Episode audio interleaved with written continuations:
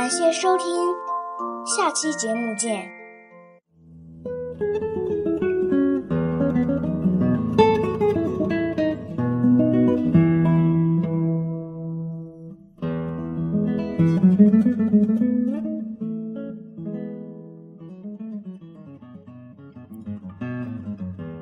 蓝色的海豚岛，美国斯奥台尔著，富定邦译。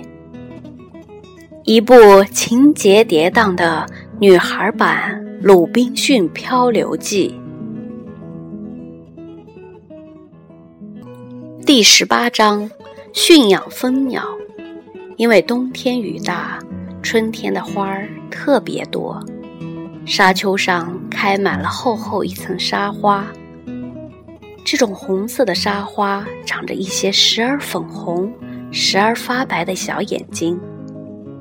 峡谷岩石中间的丝兰花儿长得很高，顶上长满了卵石大小卷曲的花球，颜色和初升的太阳一样。泉水流过的地方长出了许多白羽扇豆。在朝阳一面的峭壁裂缝里，谁也想不到那里会生长着什么东西。现在，却冒出了一些红黄颜色的小灌木丛。鸟儿也非常多，有很多蜂鸟，它们能在空中静止不动，样子看上去像一些磨光的小石头。它们的舌头很长。用来吮吸蜂蜜，还有蓝色的尖鸟，这是一种喜欢吵架的鸟。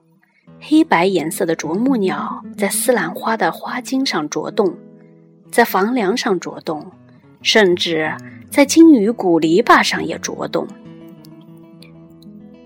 红翅膀的乌冬也从南方飞来，一起飞来的还有成群的乌鸦。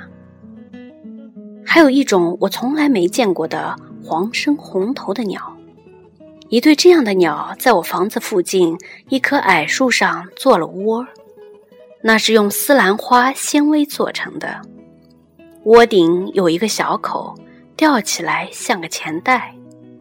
雌鸟生了两个带斑点的蛋，和它的配偶轮流坐在上面。蛋孵出来以后。我把鲍鱼碎片放在树下，用来喂小鸟。小鸟不像它们的父母亲，是灰颜色的，很丑。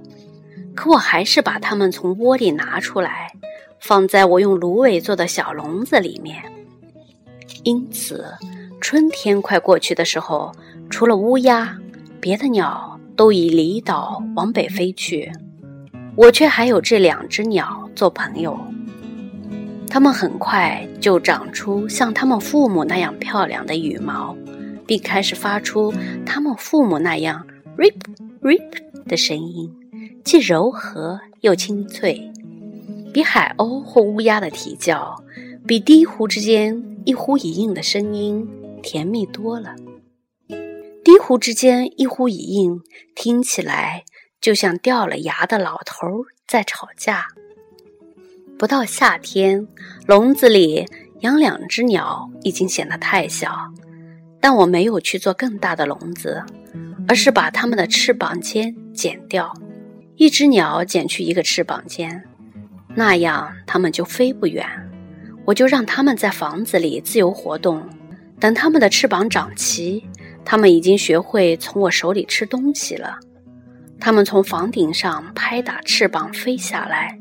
落在我的胳膊上面，发出 “rip rip” 的声音，讨食吃。当翅膀上的羽毛长长的时候，我又把它们剪掉。这次我把它们放到院子里自由活动，它们在院子里跳来跳去寻找食物，有时栖息在朗图身上。朗图现在已经跟它们混得很熟。后来它们羽毛又长长时，我就不再修剪，它们也从不飞得很远，最多飞到峡谷里去。晚上总要回来睡觉，也不管他们在外面吃了多少东西，回来总要向我讨食。其中一只因为长得大一点儿，我叫它 Taylor。Taylor 是我喜欢的一个年轻人，我就拿这个年轻人的名字给他命名。这个年轻人已经给阿留申人杀害。另一只叫 Luli，这是因为我过去希望人家叫我这个名字，而不是叫我卡拉娜。在我驯鸟期间，我又做了一条裙子。这条裙子也是我将丝兰纤维放在水里泡软，编成两股绳做成的。式样和别的裙子一样，中间也有褶皱，从两边开口，长及膝盖。腰带是我用海豹皮做的，可以打结。我还用海豹皮做了一双凉鞋，大太阳的时候，我可以穿着它在沙丘上走路。穿上新丝兰裙的时候，我也可以拿它来跟裙子相配。我经常穿着裙子和凉鞋，同朗图一起到峭壁上去散步。有时候我做一个花环戴在头上。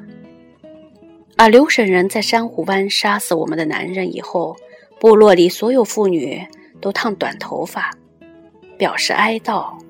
我也用熟铁烫短了头发。可是现在又长长了，长到了腰部。我把头发分梳两边，披在背上。戴花环的时候，我就把头发编成辫子，用金鱼骨别针别起来。我还做了一个花环挂在朗图的脖子上，不过他不喜欢戴花环。我们一起沿峭壁散步，瞭望大海。虽说那年春天白人的船没有来，我过得却很愉快。空气里充满了花香，到处都有鸟在歌唱。